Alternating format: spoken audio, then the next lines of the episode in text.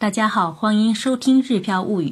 今天分享的是和小易一起学日语特辑六。テレビのない生活。这篇日语随笔呢，介绍的是我个人对电视媒体与育儿之间的一些看法。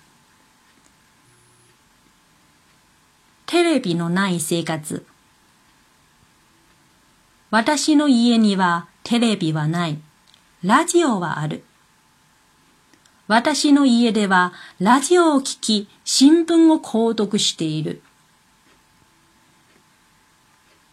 テレビが一家一台の時代、あるいはテレビが一人一台の時代では、テレビを設置しない家庭はひどく変わっていると思われるかもしれない。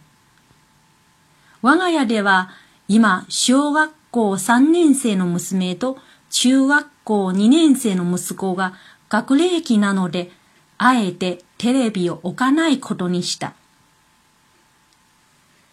大勢の親御さんはテレビを通して子供が多くの知識を吸収できると信じているようである。私は決してそうは思わない。テレビの悪口を言うつもりはないが、テレビは娯楽のために誕生したものだと私は考えている。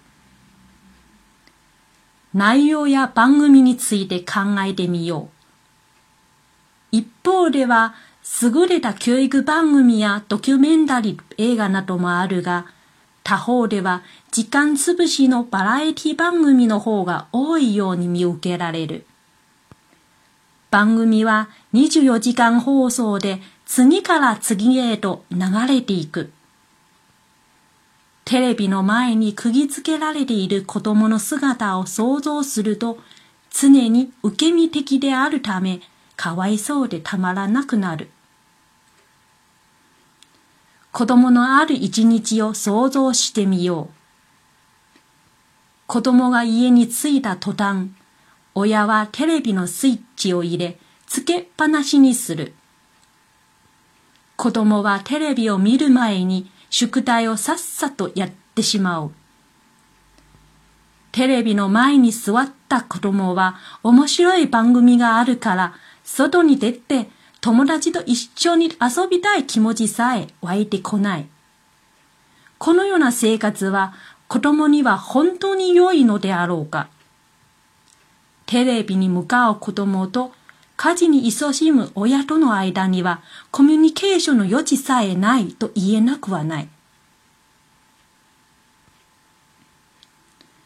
我が家にはテレビはない。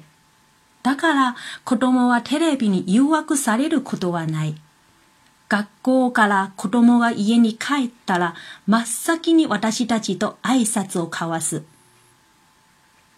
今日の出来事や学校の知らせ、楽しい、楽しいことや嫌なことや悲しいことなど、私たちが聞かずとも順序よく喋ってくれる。私たちは子供の話を聞いて、親子間でも学校についての話題を共有している。私たちは常に子供の気持ちを共感できるように子供の話を聞いている。テレビがないため子供は進んで自分の課題をこなす。娘は黙々と宿題をやり、メトロノームのリズムに合わせながらピアノを練習する。テレビがないため子供は余った時間を活用して読書したり外遊びをしたりしている。最近になって娘は私の勇敢まで奪うようになってきた。嬉しいことである。勇敢には堅苦しい長官に比べ心を潤してくれるような文章が散りばめられているからである。読書名手による読書日記もあるし、有名人の伝記もある。優れたエッセイや物語の色合いが強い連載もある。さらには、ぜひおすすめのコーナーがいくつもあり、成長の過程となっているようである。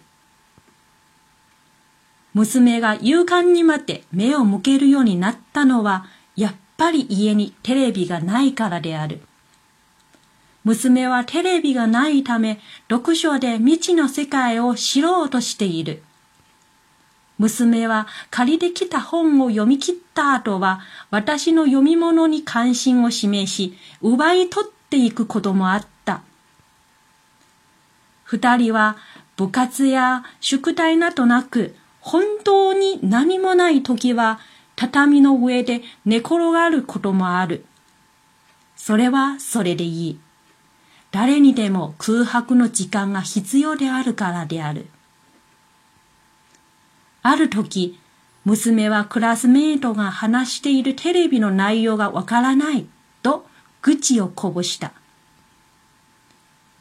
テレビの内容がわからないぐらいは恥ではない。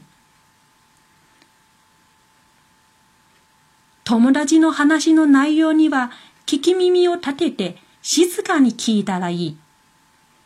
いつか話す順番が回ってきたとき、読書を通して得た知識、例えば戦国武将のことをはじめ、職業など社会の仕組みや運動について話し始めたら話題はいくらでもある。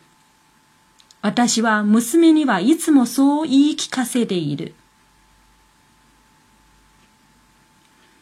テレビは必要不可欠のものではなく、あれば便利な道具に過ぎない。テレビは人間が想像し、使用するものである。もし人間が道具に使われそうになり、本末転倒の状態になったら手放したらいい。なくてもいいくらいの道具であれば、なおさらである。人間は人生の中で生きる上で多いで道具を使用し、道具に使用されてはならない。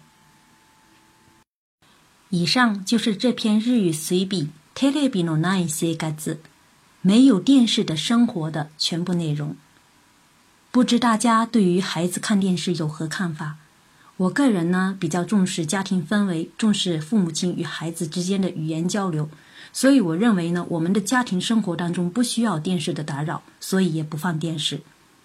虽然呢，孩子们也会期盼有电视的生活，但我想在他们小的时候，还是专注于家庭生活比较好。等到哪一天他们长大了、独立时再看电视也不迟。不知大家对此有何看法？欢迎留言与我交流。关注我的个人微信公众号“日飘物语”，有中文文稿。感谢大家的收听，我们下次再会。